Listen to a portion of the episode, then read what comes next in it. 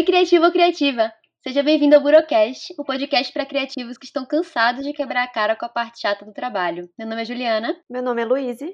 E hoje nós estamos com um convidado super especial, a Monique, que é uma das professoras do nosso novo curso de precificação, que vai sair na plataforma online do Burocracias. Eu queria começar, Nick, pra, pedindo para você se apresentar um pouquinho e contar a sua trajetória profissional. Por que, que você foi chamada para fazer esse curso de precificação com a gente? Oi, Ju. Oi, Lu. Olá, todo mundo que está assistindo, criativos e criativas. É um prazer e uma honra estar aqui com vocês hoje e fazer parte do projeto do Burocracias também. Eu sou administradora de formação, né? Estou terminando também a segunda graduação em Direito. E quase que 100% da minha experiência profissional eu trabalhei com consultoria empresarial e nos últimos anos muito forte essa parte de, de gestão e de finanças. Então, acredito que vou poder contribuir bastante aí na, no curso, falando um pouco de precificação, que é um tema que parece difícil, mas não é tão difícil assim, não. É, é o tipo de tema que é, é fácil para vocês, né? Muito natural para vocês que estudaram isso na graduação, mas para a gente parece um bicho de sete cabeças. É, então, é porque eu acho que a expectativa é que esse tipo de assunto venha como uma fórmula, né? Mas tem muitas, muitos detalhes e fatores que influenciam para você determinar um preço, não é só uma fórmula. E ainda que fosse só a fórmula, acho que 90% ou mais das pessoas que estão nessa área mais criativa, de artes e afins, é, não gosta muito de números. Então, acho que tem essa resistência já de cara, né? Com não certeza. mesmo, né? É importante falar que, que Monique está trabalhando com a gente na Motor há um tempo já, então ela já sabe exatamente essas dificuldades que a gente tem, ela já está entendendo é, um, um pouco de como é né, a cabeça nossa cabeça funciona, né? A gente está sempre pensando na parte criativa, na parte de desenvolver os projetos, de falar com as pessoas, e não tá tão ligada nessa parte de criar preço, poxa, tenho vergonha de cobrar, é, tenho vergonha de dizer o meu preço, não sei qual é o meu preço, deixe pessoas cobrarem, né? Darem o valor que elas acham que o meu trabalho vale. E ela já vê essas dúvidas da gente na prática e vai poder ajudar muitas pessoas aí nesse curso e nesse podcast, nos outros conteúdos que a gente vai desenvolver ao longo do tempo. É, eu comecei atuando muito, e falando um pouquinho mais né, da parte de consultoria, eu comecei atuando mais com empresas maiores.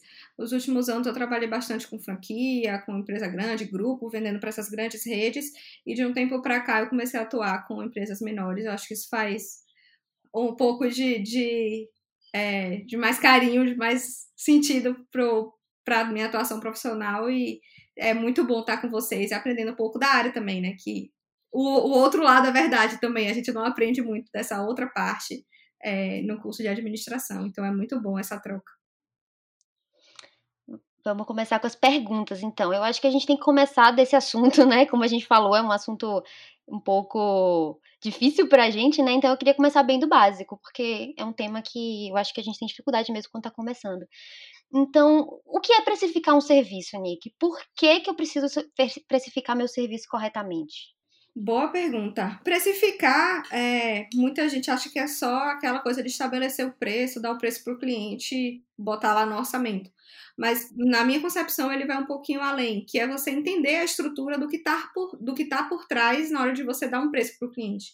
Então, não é só um preço que você acha que é bom, um preço que, que é, algum concorrente seu pratica, mas é você entender o que você precisa cobrar para você conseguir se manter do seu trabalho, para você conseguir ter uma estrutura que seja confortável, para você não ter um excesso de trabalho também, né? Porque esses, essas, essas, esses aspectos são super relacionados. Então, precificar para mim é você sim dar um preço para o que você quer vender, para o serviço, para, enfim, um produto que for, mas também você entender essa estrutura para que você consiga trabalhar bem, consiga trabalhar de forma confortável. Aproveitando esse esse paralelo que você fez, né, com relação a precificar serviço ou precificar produto.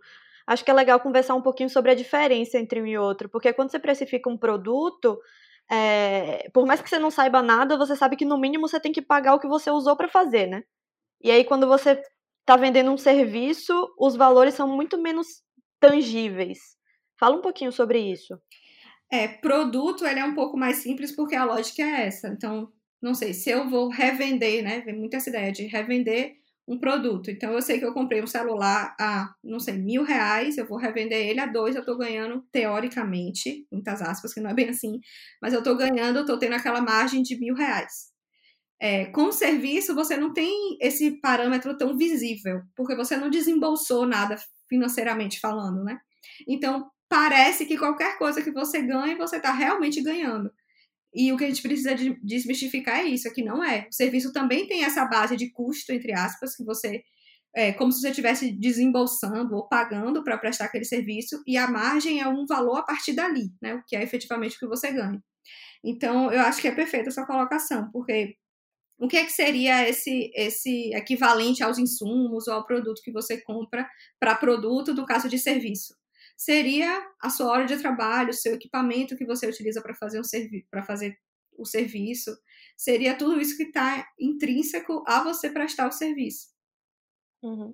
E acho que para quem está começando no mundo criativo, para quem é freela e tal, esse essa noção do quando você está investindo para prestar seu serviço é ainda mais complicada de você fazer, né? Porque muita gente começa com o próprio computador, com a própria câmera. Isso. E não tem problema, mas tem que ser considerado, né? Não, e até a própria lógica, assim, eu vejo muito. Nesses grupos que a gente participa, que tem outras criativas, eu vejo isso muito no grupo, no grupo de ilustração, né? Ah, quanto é que eu cobro para fazer uma ilustração X? Tá, a pessoa pode até te dar uma noção de valor, mas você tem que fazer uma engenharia reversa para saber, ok, a hora dessa pessoa é igual à minha hora, eu consigo pagar as minhas contas com o mesmo que essa pessoa cobra, né? Eu acho que às vezes é, rola muito esse pensamento de, de ah, vou me basear aqui no que os outros estão cobrando, mas não tem uma autorreflexão de, poxa, quanto de fato eu deveria estar tá cobrando, né? Sim, no mínimo saber o, o tempo que você gastou para fazer, tipo, é completamente diferente o tempo que uma pessoa X e uma pessoa Y gastam para fazer o mesmo serviço, né? Então, obviamente, o valor delas vai ser diferente, mesmo que o valor da hora é, seja igual. Eu acho que tem duas coisas aí nisso que vocês falaram. Uma que eu vejo muito nessa área de criativa e de artes em geral é que a, as pessoas, elas normalmente gostam de fazer aquilo. Então, você vai fazer uma ilustração, você é o tipo de coisa que você já faz de lazer, não necessariamente com encomenda. E normalmente até muita gente começa assim, né? Tá lá é meio que uma brincadeira, como se fosse um hobby. Então muita gente começa assim e talvez por isso seja tão, seja tão difícil entender que é, aquela, aquela hora, aquele equipamento, tudo deve ser considerado na hora de dar um preço.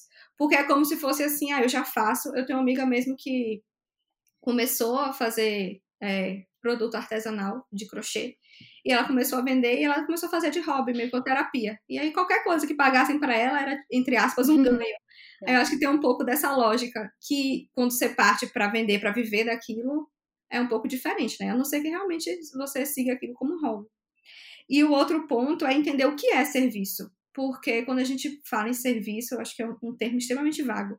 Produto é uma coisa física, serviço é uma coisa que não é física, mas que você está vendendo. Mas o que é aquilo? Né? E eu acho que, primeiro, algumas confusões. A ilustração que você vende, muita gente eu acho que confunde, no caso da ilustração, ou de uma foto, ou de, não sei, a criação de uma logomarca. Mas você não está vendendo o produto que é aquele resultado final. Serviço você está vendendo um processo, você está vendendo a sua inteligência para fazer aquilo. E isso tem um valor é, que não é só o resultado final, sabe? Porque se fosse o resultado final, seria um produto. Aí seria uhum. uma ilustração colocada no quadro que você vende o quadro. Aí você está vendendo um produto. Que tem uma outra coisa ali atrelada, mas enfim, só para dar essa diferença. Eu nunca tinha pensado por essa perspectiva, né? Na verdade, acho que é uma chavinha que tem que virar um pouco, né? Que você não uhum. vê o seu. O que você fez apenas como um produto ali, tá? Ok, é um papel com um desenho, mas pô, não é um papel com desenho, né? É toda a sua Exato. expertise, é toda a sua técnica, enfim, todo o sentimento, né, que você colocou naquilo. E é um, um processo criativo que às vezes envolve tipo, várias outras coisas, né? Tipo, um passeio no parque pode ser seu processo criativo. Banho, chuveiro. Banho é o maior, maior acelerador de criatividade que tem. Em via de regra, o, o serviço, né, quando você vende alguma coisa, né, principalmente na área criativa, você vende personalizado. Você está vendendo realmente, você está comprando a história que a pessoa quer passar. Não é 100% é, fiz, fiz, tem aqui para você, se você quiser, sabe? Normalmente são coisas personalizadas. Então, não sei, um fotógrafo que vai tirar foto, fazer um ensaio fotográfico de um, um casal, por exemplo. É, ele, ele, o bom fotógrafo, o diferencial dele, ele vai enxergar a história, ele vai propor alguma coisa. Isso é uma experiência dele que outro poderia não ter. E isso tem um valor, não é a entrega da foto em si, sabe? Então acho que é essa a ideia. E entrando nessa questão da hora de trabalho, né? É, qual, como é que a gente faz para saber minha hora de trabalho? Tem alguma hora padrão, assim, que você possa me dizer que, ah, tem uma hora X, todo mundo deveria começar cobrando isso? Como é que faz? Tem uma hora padrão, o salário mínimo, pelo amor de Deus. o salário mínimo, gente. Se você é formado e você quer começar em algum momento ou agora viver do seu trabalho, não aceite receber menos por hora do que o salário mínimo, do que a hora né, equivalente ao que a pessoa receberia com salário mínimo. E aí, uma coisa legal que eu acho que para ter em mente, aí não sei nem se eu devia estar falando isso aqui, porque já é um pouco, entre aspas, avançado. Mas o valor que o funcionário de salário mínimo né, recebe, o CLT, ele não é o custo que a empresa tem com aquele funcionário. A empresa tem um custo maior pelos benefícios e toda do cumprimento da legislação. Então, se, se uma pessoa quer viver e quer uma base de hora, eu consideraria a hora do salário mínimo de uma empresa. Então, o salário mínimo vezes três. Com uma folga. Eu estava pensando isso quando você falou um salário mínimo, porque você pode calcular o, valor da sua hora como salário mínimo, mas em cima disso ainda tem os outros custos para você fazer aquele isso. trabalho. Né? Então, assim, não tem um valor base, claro, depende de profissional, mas se eu pudesse dar um parâmetro é não aceitem pelo seu trabalho menos do que o valor hora de um salário mínimo, porque você não quer. Imagine, um profissional que trabalha oito horas menos um salário mínimo, pela nossa legislação, ele é quase um escravo. é uma condição análoga, é... então não aceite. Tem, tem uma coisa curiosa, assim, sobre o passado da motora que eu me lembro que lá no começo, é, depois da fase do chutômetro, a gente passou por uma fase que a gente é, tentava ver um valor de hora que a gente Digno. achava justo. Então, um valor de hora é um valor de hora que equivalesse ao, ao, salário que a gente queria receber. Ainda é um cálculo errado, mas que já faz algum sentido. É, não, né? faz total sentido. Qualquer qualquer análise que você faça, partindo do pressuposto de minimamente saber quanto você está ganhando por hora, já é alguma coisa, sabe? Porque o, o, a gente acaba se perdendo muito, não considerando o processo, não considerando as horas que a gente gastou para fazer aquilo, que, como eu falei, é intrínseco à prestação de serviço, porque você não está entregando o produto final. Então, é uma excelente base, na, na, minha opinião, o que você quer ganhar. E aí você, a partir dali, vê, ah, um pouquinho menos, um pouquinho mais, minha realidade agora não dá para cobrar isso, enfim. É, o, que eu imagino que tá passando na cabeça da maioria das pessoas é assim, tá, mas eu não tenho como cobrar o que eu gostaria de ganhar. Ninguém vai pagar isso. O que, que a gente faz com essa pessoa? Que conselho a gente pode dar para essa pessoa? Não, é assim, ganhar quanto. Eu tenho certeza que vocês na motora também não ganham quanto vocês gostariam de ganhar.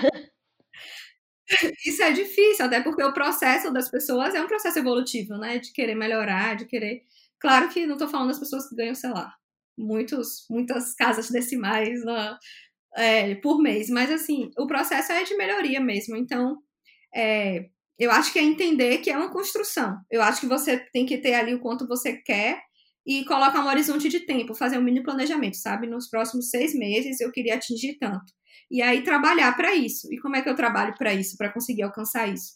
Você precisa é, divulgar, é, aprender a comunicar o seu diferencial, aprender a comunicar o seu processo, a falar a língua do cliente, entender pelo que ele está pagando, é, quebrar essas barreiras que a gente falou, de que você não está vendendo produto, você está vendendo processo, está vendendo inteligência, se colocar como esse profissional. Mulheres, que a motora fala muito para mulheres, quebra a síndrome do impostor, o trabalho, tenho certeza que é incrível e tem muitos pontos incríveis. E a gente vê muita mulher meio insegura, achando que não está muito bom, meio que com vergonha de apresentar o trabalho, de dar um preço mais alto. Eu acho que é ir quebrando essas coisas e saber que é um processo.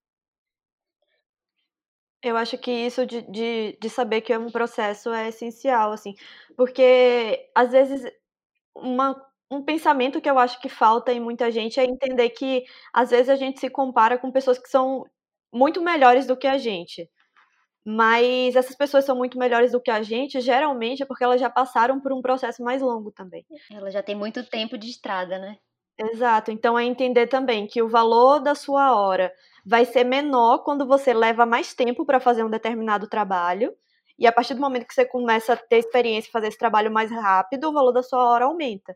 E aí vai, vai seguindo nessa dança é, meio proporcional. Não é nem né? só essa métrica de tempo, tá? Porque você pode até fazer mais rápido, mas é, fazer mais rápido e o preço aumentar, né? Então não é um, uma proporção direta, assim, mais, mais horas, menor o preço, ou maior preço, menos horas, menor o preço. É muito da, da bagagem que você adquire, da maturidade que você tem e do investimento que você faz para chegar no preço que você quer. Então, assim, Não dá para você co colher um fruto de um terreno que você não plantou, que você, se você ter colocado ali a semente, sem você ter aguado, sem você ter adubado. Você precisa investir. E investir é isso, é, é comunicar, é mostrar o seu trabalho, é melhorar, melhor, melhorar seu portfólio, quase não sai.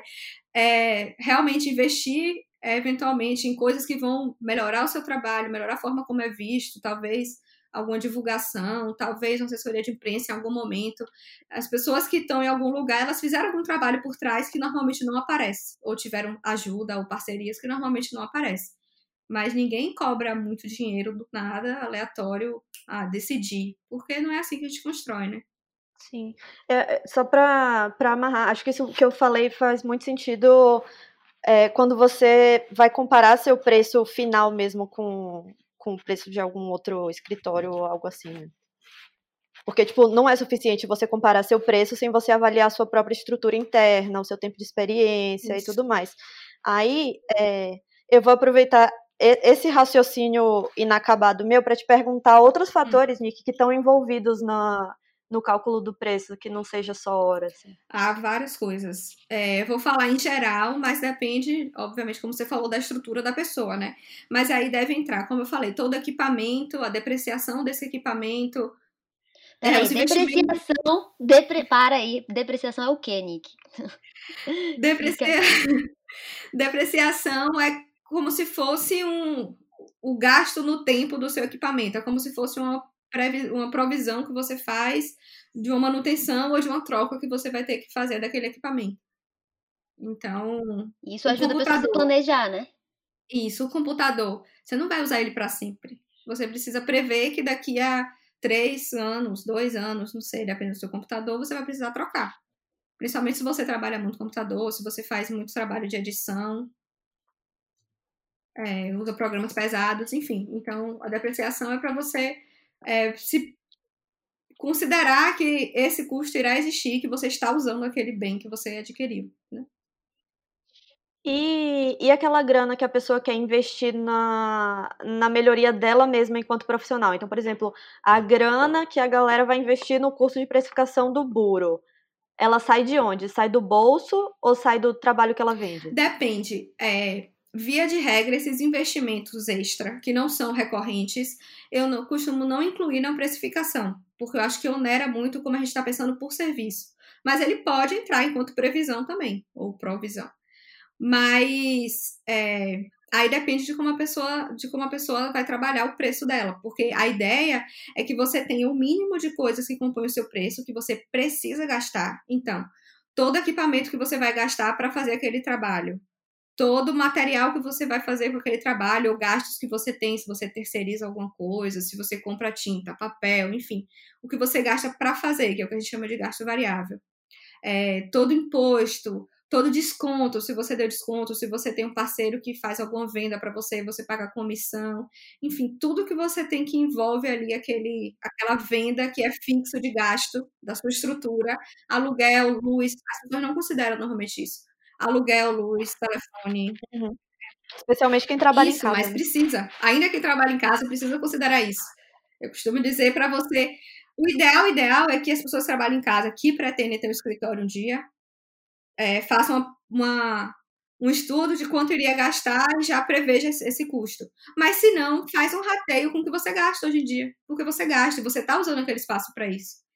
Então, se você deixar muito enxuto não necessariamente que você precise cobrar considerando tudo isso, né? Se você está começando na carreira, enfim, você pode fazer um ajuste. Mas tendo consciência que você tem esse gasto efetivamente, ou uma hora vai ter. Então, que aquele preço não vai se sustentar. Porque o maior problema que eu vejo é a pessoa começar cobrando muito pouco, e quando você cobra um valor baixo, você atrai um tipo de cliente. E aí depois você quer mudar o preço para, sei, 10 vezes aquele valor, você pensa, uma pessoa que faz gestão de rede social por 50 reais por mês. Não sei. Isso, obviamente, não vai ser muito sustentável, porque ela vai ter que pegar muitos clientes no mês para ter um valor que seja confortável para ela. Vai comprometer, vai comprometer a entrega, a entrega dela. dela, claro. Lazer, enfim. Aí ela vai, ela à noite, o sono.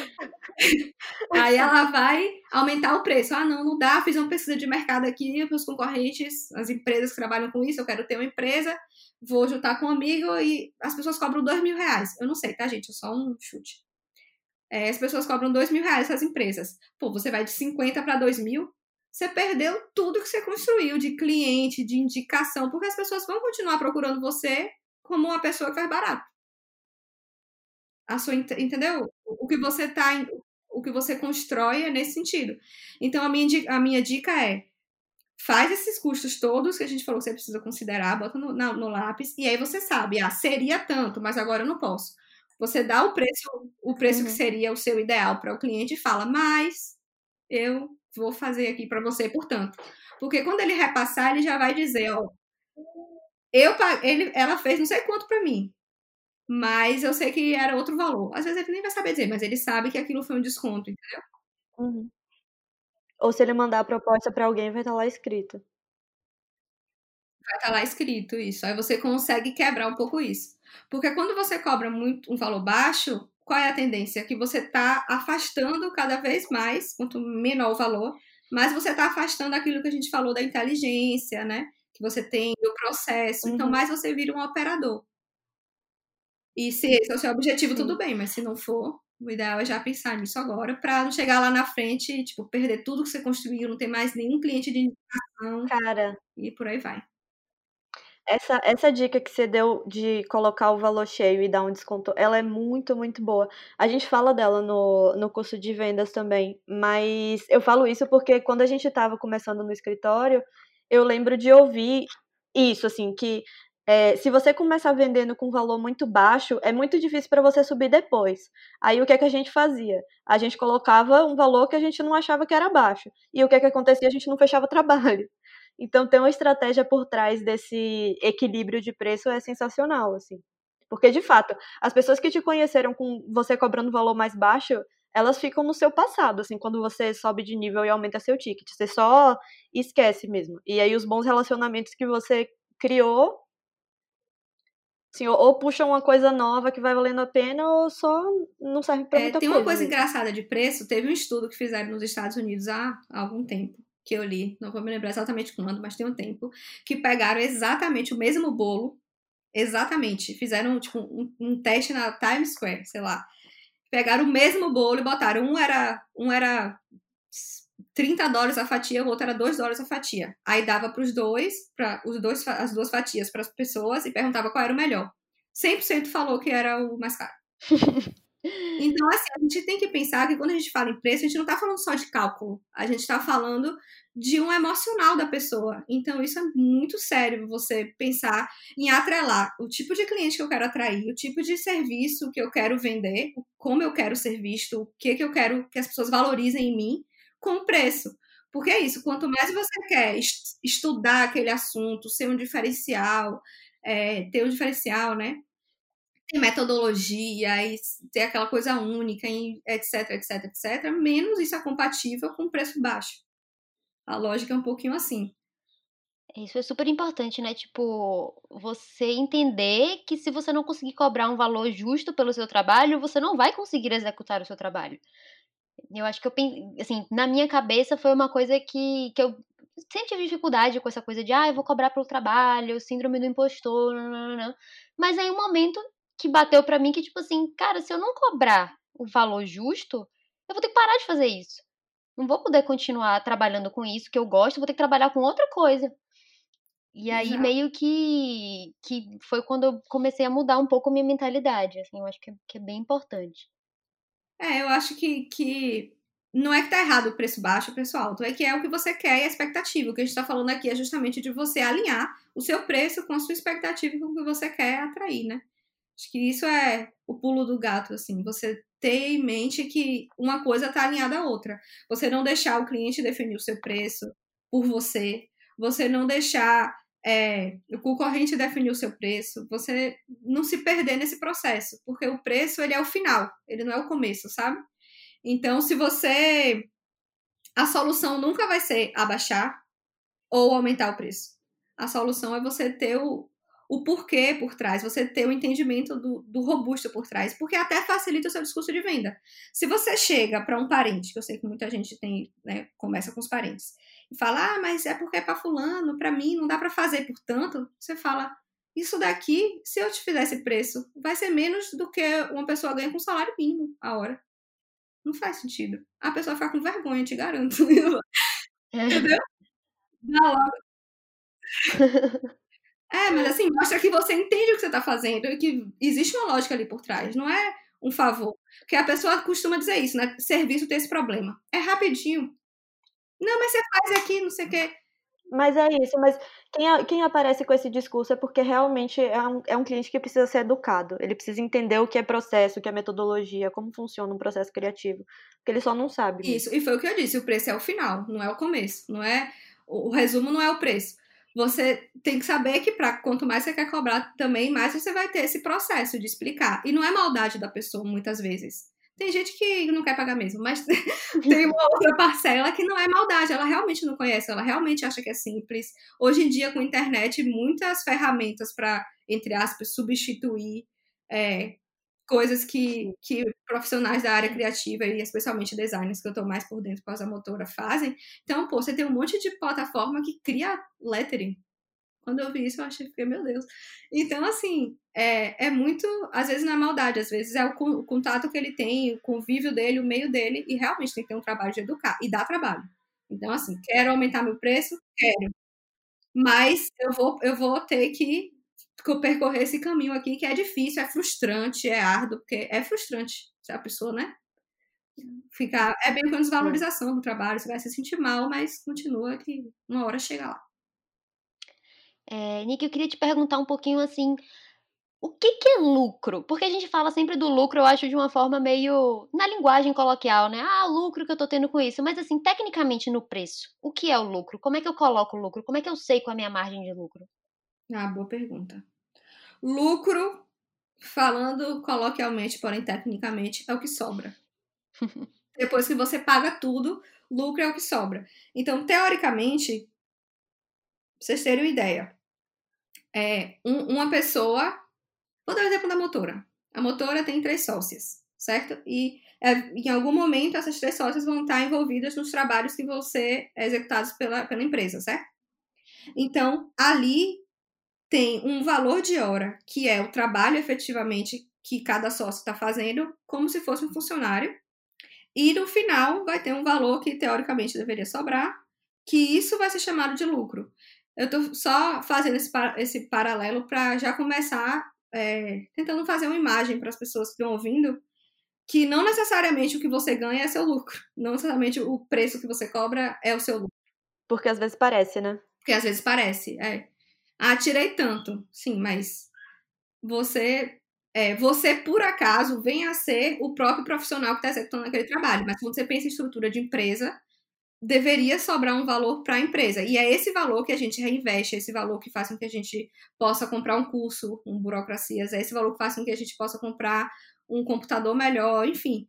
É esse valor que é, que é utilizado para melhorar a empresa, para reinvestir, para inovar, para trazer coisas novas, sei lá, para fazer uma viagem que vai fazer, enfim, mudar a forma que você faz o trabalho e etc. Então, o lucro é o valor que sobra. E o que é o valor que sobra? É o seu preço menos tudo que você gasta para executar o trabalho. Inclusive o que você gasta e você acha que você não gasta. Inclusive é. Então é o seu preço menos todos os abatimentos que você tem de desconto, de comissão, de etc, que você pode ter no preço, de devolução, de desistência, de inadimplência, porque tem muita gente que não paga, pensa que isso não existe, que existe, menos é. É, os gastos que você tem para executar aquele serviço, então o papel que você comprou, a caneta, é, sei lá, o trabalho que você terceirizou de um colega porque era complementar, enfim, qualquer coisa que você possa ter gastado, o Uber da reunião, o crédito para ligar para o cliente, sabe? O Zoom, se você paga o Zoom ou qualquer outra plataforma, ou o Drive para subir os arquivos, enfim, qualquer coisa que você gasta para executar o projeto, menos ainda, como eu falei, água, luz, telefone, é, assinatura de programa de edição, assinatura de banco de imagem, qualquer coisa que você gaste já mensalmente ali, que já seja um gasto fixo para você executar seu trabalho. Menos ainda, tem mais. Os impostos, a depreciação. É. Então, quando você bota isso na ponta do lápis, que você vê, só depois que você abate tudo isso, todas essas provisões que tem o lucro. Isso, isso é o próprio salário, né? Porque salário isso, não é lucro. É, eu, como eu falei, o salário, ele entra é porque é, é, esse conceito se confunde porque é uma pessoa trabalhando sozinha. Ou a pessoa que é sócia Sim. e também é a pessoa que executa. Sim. Mas vamos pensar se hoje as sócias da motora, ou da empresa de quem está ouvindo a gente, ninguém mais executar o trabalho, só faz trabalho estratégico. Ninguém mais executa. Nada. Então você vai ter que pagar alguém para fazer executar aquele, aquele projeto, certo? Então a motora não ganharia um, um valor embutido no preço de cada projeto. Entende? A não ser que fosse um diretor de arte ou que tivesse alguma participação no projeto. Mas no meu exemplo aqui, zero. Nenhum, nada, não faz nada, só faz gestão. Então, nada que está no preço do que eu falei antes é, iria diretamente para a motora, porque não é um trabalho direto. E entraria num custo fixo, por exemplo, como se fosse um prolabore, que é um salário do sócio para estar tá gerenciando a empresa, ou uma distribuição de lucro no final, que sobra, já que é dona, ela recebe. Eu acho que começou a ficar complexo. É, vamos, vamos desacelerar um pouco. Eu falo isso porque tem gente que não separa o que é dinheiro da empresa e o que é dinheiro dela, o que é salário, né? Tem gente que literalmente não tem separação de conta, e aí fica nessa, de um mês tá rico, outro mês tá pobre, quando na verdade deveria todo mês receber um salário, e ainda que tenha uma participação de lucro, de uma porcentagem do seu lucro a cada mês, é uma porcentagem, né? Tem sempre que ter um fluxo de caixa Sim. ali. Aí eu acho que começa a ficar complexo. Não, basicamente, eu acho que a gente consegue simplificar bastante, que é dentro do seu preço, você vai estar remunerando alguém para executar aquele serviço, certo? Esse alguém pode ser você, mas poderia não ser. Precisa sobrar algum valor para remunerar a, a, a inteligência da pessoa que está dona da empresa, ou para você fazer um curso, ou como a gente falou, para você investir no que você quiser esse valor que vai sobrar é o que a gente está chamando de lucro. Então, acho que simplifiquei. Perfeito. Ok. Talvez. Simplificou. É aquela gordurinha, né? Para você reinvestir ou, caso tenha algum imprevisto, você ter dinheiro para fazer o que você precisa é, então, fazer. Então, qual é, para ficar ainda mais simples? Ah, eu, eu vou executar um trabalho de criar um ensaio fotográfico, de novo. Ah, para mim tá bom fazer um ensaio fotográfico por não sei, fala um valor aí, 500 reais. 500 reais com 20 fotos. Dei um exemplo. Beleza, eu sei que eu vou ter o deslocamento, eu vou ter que tirar as fotos, eu vou ter que botar as fotos no computador, passar as fotos no computador, editar. Já, já vou ter que editar essas fotos, eu vou ter que subir essas fotos e enviar para a pessoa e eventualmente lidar com alguma reclamação. Considere reclamações de clientes, porque isso vale. Sim. É, enfim, e eventualmente vou ter que refazer alguma edição, ou sei lá o que, não sei. Mas veja, a pessoa normalmente quando ela pensa, ela pensa, ah, vou fazer as fotos, 500 reais. Mas, é, e para, sei lá, se nesse ensaio a máquina quebrar, como é que você vai comprar outra? Porque os 500 reais, teoricamente, no meu exemplo aqui, era só para pagar o seu trabalho de ir lá, tirar as fotos e editar. Entende? Então é isso que as pessoas precisam pensar. Então você tem que pensar, não que precise de novo, né, ser um valor absurdo, mas você precisa prever e saber que o valor que você está cobrando precisa é, estar embutido essas questões. E se minha máquina nesse ensaio quebrar, o cliente não vai pagar. Não tem nada a ver.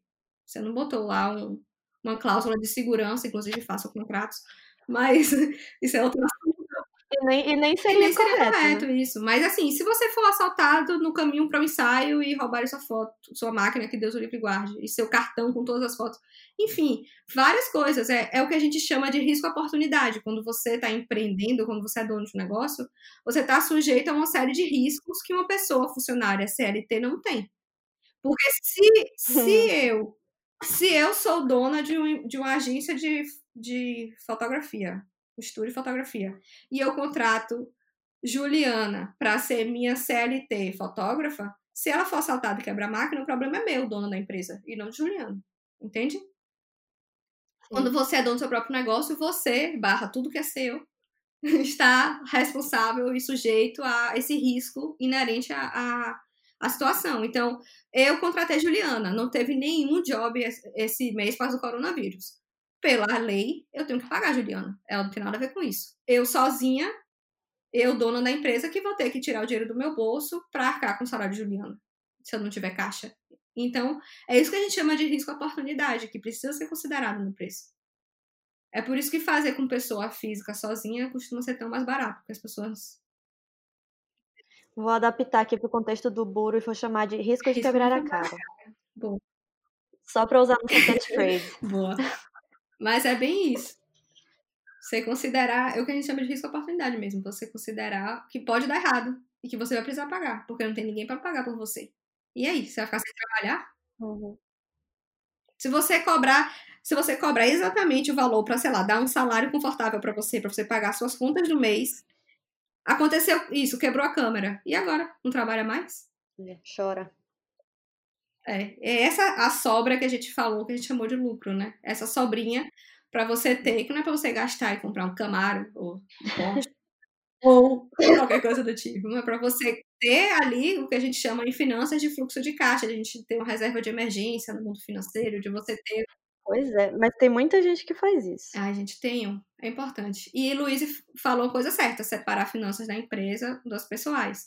Você pode ser remunerado pelo trabalho que você prestou para sua empresa que veio a ser você mesmo, mas você saber que aquele dinheiro ali extra é um dinheiro de reserva para o seu negócio, para o seu trabalho, e você não gastar.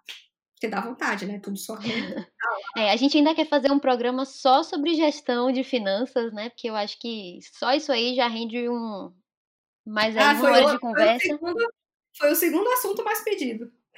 Pois é, gestão de finanças, assim, a gente falar um pouquinho sobre criativos e dinheiro, essa relação tão complexa aí, cheia de nuances.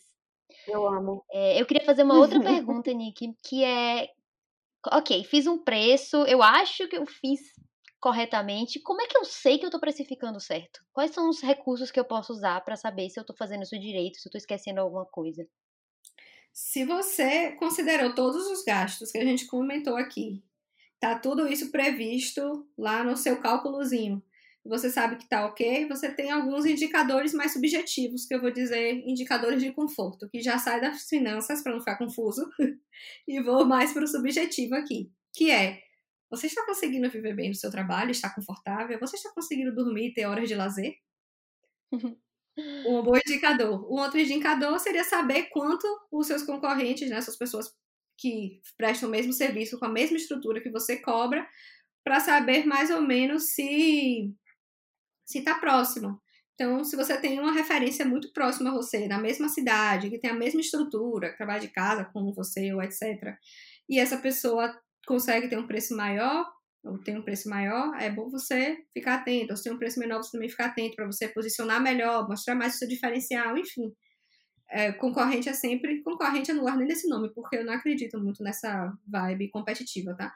Mas é, pessoas que trabalham igual. Ó, um dos valores da motora lá no nosso plano de negócios chama competition. Ah, excelente, amei. Gostou? Amei. É, Bonito, é né? isso, gente. É, eu estava falando hoje, no, numa reunião mais cedo, que é, já viu é, shopping? Shopping é um centro comercial que tem reúne os concorrentes. É, é, rua de automóveis, autopeças. É uma rua inteira que só vende coisas de autopeças. Então, assim, por que existiria isso se fosse tão ruim assim, essa competição, né? É bom você, é bom quebrar um pouco isso também, porque se ajudar é bom, tem espaço para todo mundo. Eu tenho uma dica extra para saber se está precificando correto. Posso dar? Não, é, peraí, falta um, um ponto, tá mas bom, pode. Vá. Vai que você dá a minha dica. Fala aí, não vou roubar a fala, não. É, a reação dos seus clientes. Ah, tá.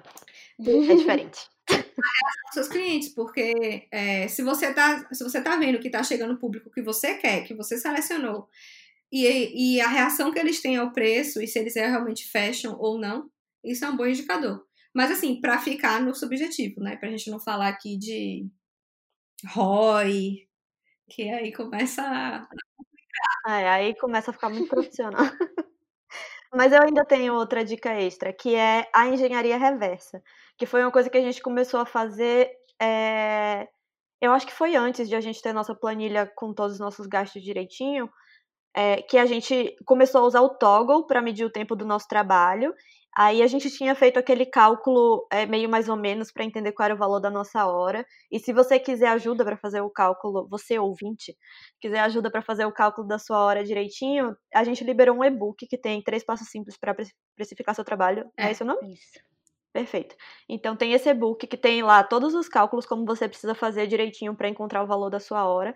Aí a gente fazia simplesmente media o tempo que a gente estava gastando em cada projeto com o toggle.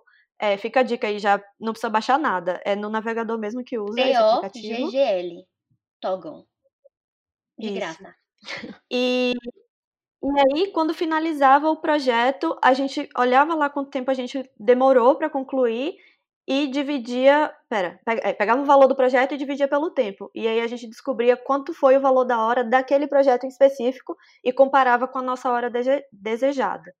Isso ajudou muita muito clareza, né? Eu acho que ajuda muito você entender o, o que, que você realmente está gastando. Às vezes você acha que não gasta tempo com determinada tarefa, você descobre, nossa, tipo, responder e-mail me consome três horas do meu dia. E aí você fica, meu Deus, eu preciso começar a colocar esse tempo no meu, na minha precificação. Cara, e aquela coisa que o Nick falou lá no começo, né? A gente gosta do que a gente faz, então a gente não vê muito tempo passar. Às vezes a gente acha que demorou. Ai, demorei umas duas horas fazendo esse rascunho. Quando vai ver lá no reloginho, seis. Então, assim, medir é importante. E fazer essa engenharia reversa para ver se você tá precisando. E a gente mede tudo até hoje. Pode falar, Lembra... Nick. Lembrando ah. que isso é para precificar a sua hora, tá? que tem todos os outros gastos que a gente falou aí para Sim. Ah, sim, sim. É, o que eu ia falar é que a gente mede tudo até hoje. Então a gente mede todos os trabalhos, tudo que a gente faz. Mas se você não tem essa disciplina, pelo menos tenta medir alguns trabalhos no começo para você conseguir ter essa média, né? É, e pode parecer meio doido o que a gente está falando aqui, gente, mas escritório de advocacia, principalmente, todo mundo trabalha com relógio. E foi no banheiro, pausa, voltou pro computador, dá play. Ah, mas isso aí eu já acho bizarro. Já ouvi falar essas é, coisas não. aí. Mas não acho que tem que pausar, não, gente. O cliente tem que pagar pelo seu xixi. Não xixi tem remunerado. Xixi remunerado. Xixi, remunerado. O ser humano ele precisa fazer xixi, né? Faz parte da qualidade do seu trabalho. É, senão depois você soma, isso daí...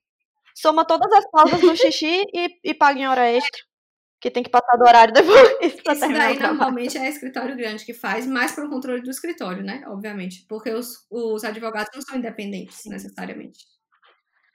Até porque fala-se na boca miúda que a, o valor de cada funcionário para o cliente é um e o valor de cada funcionário para a ah, empresa é outro. Mais né? valia, né? Mas é para outra coisa. Eu queria falar um pouquinho também, antes da gente encerrar, sobre os, os fatores subjetivos para a composição do preço, né? Você falou um pouquinho disso, que não é só o técnico, não, o preço não é só uma coisa é, do que você coloca na planilha, né? Mas também do que o seu cliente percebe. Eu queria que você falasse um pouquinho disso, porque eu acho que é super importante. Ah, Para esse assunto, vocês vão poder me ajudar muito, porque é basicamente é, o que a gente está falando desde o começo, de você conseguir atrelar o que você quer, a forma que você se posiciona, né, o que você quer vender, para na cabeça do cliente e você é, linkar todo esse processo, que é basicamente a educação do cliente. Então, quando a gente pensa em precificação, essa gordurinha que a gente falou, que vai no final compor a sobra, que é o lucro, o quanto você consegue dar dessa gordurinha é exatamente o valor que você consegue gerar na cabeça do cliente o valor que você consegue gerar nessa sua comunicação, na forma que você coloca o seu trabalho, é, na referência que você tem, na maturidade, no tempo de mercado. Então, é, você conseguir aumentar essa margem ou diminuir essa margem está diretamente relacionado a essas questões subjetivas. E, e aí eu acho que é legal porque tem tudo a ver com o nosso trabalho, né? Quando a gente faz um serviço criativo, a pessoa que está demandando esse serviço muito provavelmente está te contratando porque quer aumentar a própria Isso. margem. Então está investindo na imagem que ela transmite, está investindo na comunicação de alguma forma, está investindo na marca dela, no que for. Na, a fotografia também influencia na imagem da empresa, quer passar uma imagem mais profissional. Então, assim, é a gente não ser casa de ferreiro, espeto de pau e aplicar nossas, nossas teorias dentro da nossa própria empresa e do nosso negócio Isso. também. Então, falou subjetivo. Pensa no diferencial que você quer gerar, o que é que você tem de único. Eu gosto de dar o exemplo, a gente já trouxe esse exemplo lá no curso aí, spoiler, que é um tatuador, é um excelente exemplo. Por quê?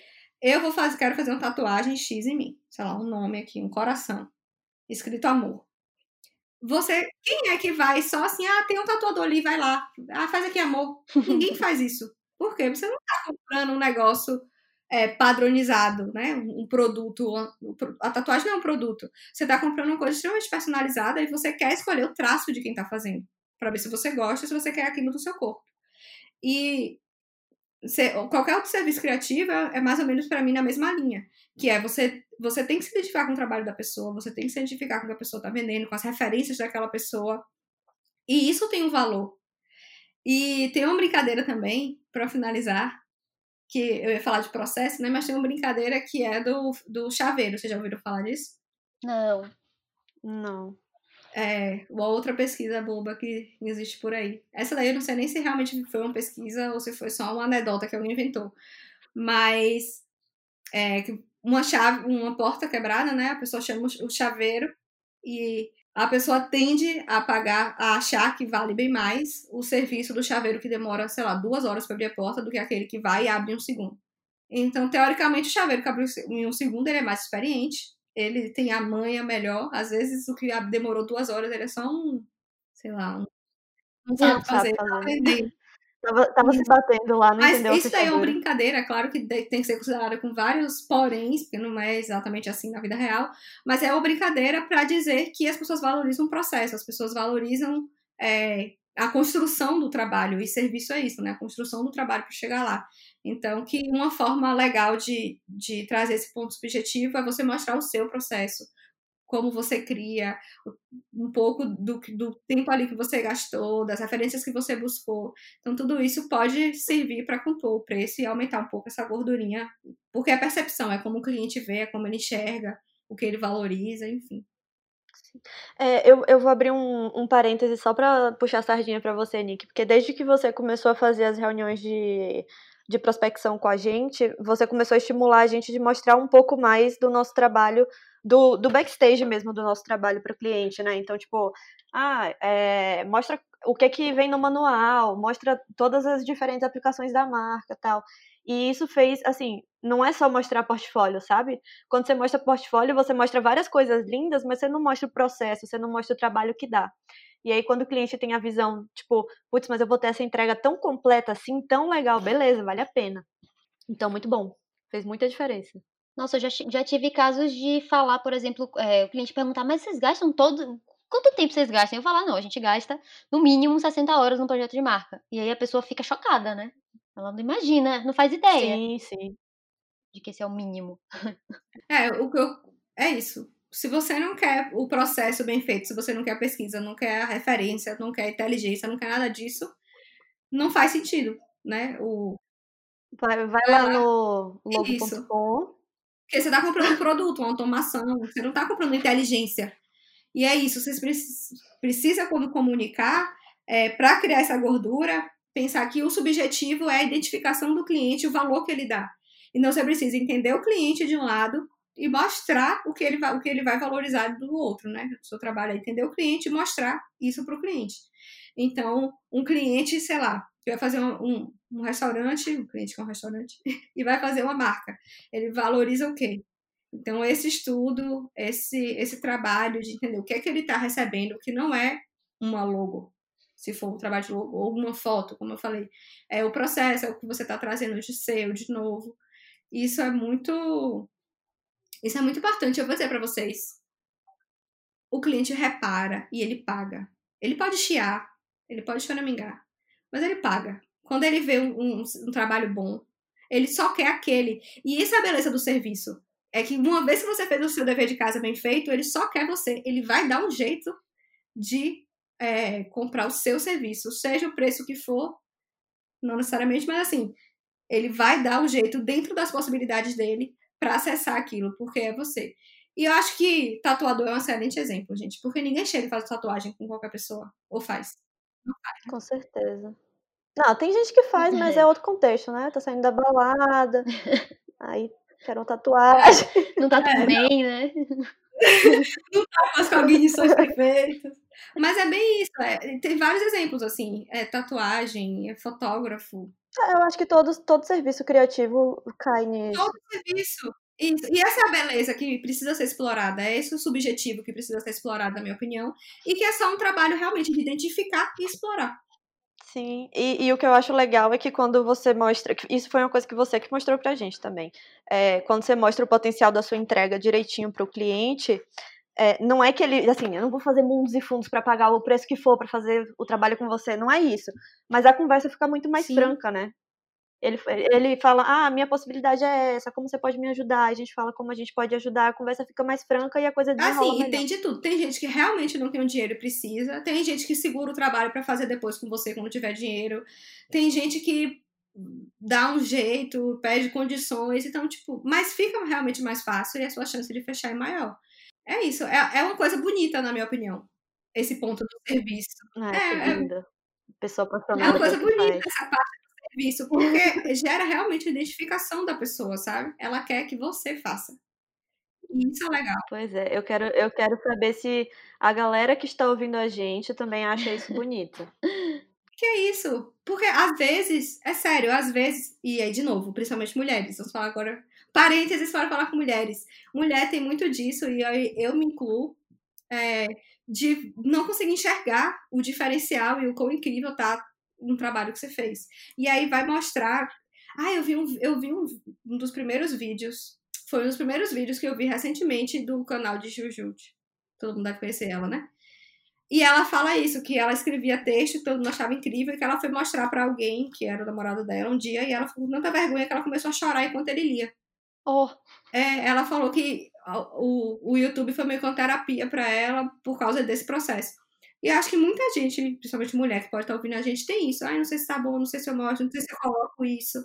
E então, assim, conversa com as pessoas aberto, ouve o que elas têm a dizer. E, tipo, aceita se seu trabalho for muito bom, aceita o que ele tem de muito bom e valoriza isso mesmo. Tem que mostrar, tem que falar. Não tem outra forma da pessoa adivinhar e de você viver bem, confortavelmente. Eu acho que a gente podia fazer outro podcast depois só sobre negociação. Legal. O que, que você acha? Importante, inclusive. Mudou muito a forma como a gente negocia. Do começo para agora, bastante. É. Mas, e vai mudar muito mais, porque é um aprendizado constante, né? É, é um processo que você está em contato com o cliente. Então, o cliente mudando, o mercado mudando, você vai ter que se adaptar. O famigerado mundo VUCA, né, Juliana? pois é. Pois é. Eu acho que a gente vai encerrando por aqui, né? É, a gente já está com quase uma hora aqui de gravação, de gravação bruta, e a gente vai para o momento final aqui do nosso podcast, que é o Buro Indica. Depois desse bate-papo de uma hora sobre esse assunto técnico, né, a gente quer tirar um momento para recomendar coisas não chatas, né? Coisas legais que a gente viu, coisas interessantes, séries bobas, é para você que cansou com essa conversa e quer agora pensar em outra coisa, quer escutar outro podcast que não tem nada a ver com isso. O famoso ócio criativo. É o ócio criativo aí para você se inspirar. Então, quem quer começar? Eu vou começar indicando uma série que eu comecei a assistir tem, sei lá, três dias, mas que eu tô achando muito divertida e muito doida. que é total para mim tirar a cabeça de trabalho e afins que é Como Vender Drogas Online Rápido. É uma série do Netflix. Não tem nem o que falar dessa série, gente. É muito engraçado. É muito sensacional. Basicamente, o um menino do ensino médio começa a vender drogas online. Ele é tipo nerd e cria uma plataforma para isso. Mas é muito doido, a série é muito legal. Mas a pergunta é, ele tá precificando corretamente? não sei, não deixa claro na série, mas ele aparentemente tem um bom potencial lucrativo aí no negócio. Porque todos os custos que a gente falou aqui, não é mesmo? Ele não tem, ele não tem imposto, ele não tem funcionários, enfim. Boa indicação, vou ver. É, eu quero indicar também uma série do Netflix que eu vi esse fim de semana, que é Casamento à Indiana, ou Indian Matchmaker, que é uma série muito doida sobre basicamente uma casamenteira indiana. Ela faz casamentos arranjados, é um reality show, né? Então é bem levinho de assistir. Mas ela vai fazer esses pares de pessoas é, tanto nos Estados Unidos, né, indianos que são descendentes, né, e moram nos Estados Unidos, quanto pessoas que moram na própria Índia. E aí ela simplesmente faz o perfil das pessoas e aí leva uma folha de papel para outra e fala assim: "Ah, essa pessoa, você quer conhecer ela e tal". E aí eles saem em encontros e, e você fica acompanhando os encontros, é muito doido você acompanhar pessoas que vivem escolheram viver a vida de uma forma tão diferente da que a gente está acostumada, né? É Pensei bem que você legal. casamento às cegas. Também assim. É bom para quem quer desestressar. É Casamento às cegas é excelente. Eu ia, eu ia fazer uma indicação meio zoeira, mas eu faço depois. Primeiro eu vou fazer uma indicação séria, então, que eu lembrei agora, basicamente. É, tem um tempinho já que eu terminei de assistir a série, mas é curtinha e é muito imersiva, assim, muito legal. Vou indicar Nada Ortodoxa. É no Netflix também. Maravilhosa. É fácil de, de achar. E lembrei porque a Juliana falou de culturas diferentes e, assim, curti demais. Eu maratonei a série, assisti super rapidinho, muito bom. Eu também assisti em... Eu fui dormir acho que três da manhã nesse dia para terminar. Minha indicação zoeira era de férias com o ex, porque a temporada nova está acabando. É que tem na Amazon? Sim. Eu comecei a tá assistir, tá... gente. E tá saindo, acho que é toda sexta, não sei. Enfim, eu tô assistindo com o Watch Party tá sendo muito divertido. É isso. Eu não sei se minha, eu não sei se minha indicação foi zoeira ou não, porque eu não assisti tudo, né? Então, talvez no final. talvez no final ele vire zoeira. O que importa é que parece interessantíssimo pelo nome, eu vou assistir. Até o momento eu estou rindo horrores. Bom, a gente vai ficando por aqui e até a próxima. Obrigada mais uma vez, gente, pelo convite e gravaremos outros. Com certeza. Muito obrigada. Obrigada a você por topar pelo curso. E acompanhem o Buro se você ainda não acompanha. Né? Tem que fazer o mexão. Entra no grupo do Telegram, quem ainda não tá. Verdade. Então temos grupo do Telegram, temos Instagram, buro.cracias. Lá tem o link do, do grupo, lá tem o link do nosso e-book. Acompanhem tudo, porque tem muita novidade vindo aí ainda, tá? Estamos frenéticas na produção de conteúdo. Oi, criativo ou criativa. Você tá zoando, mano.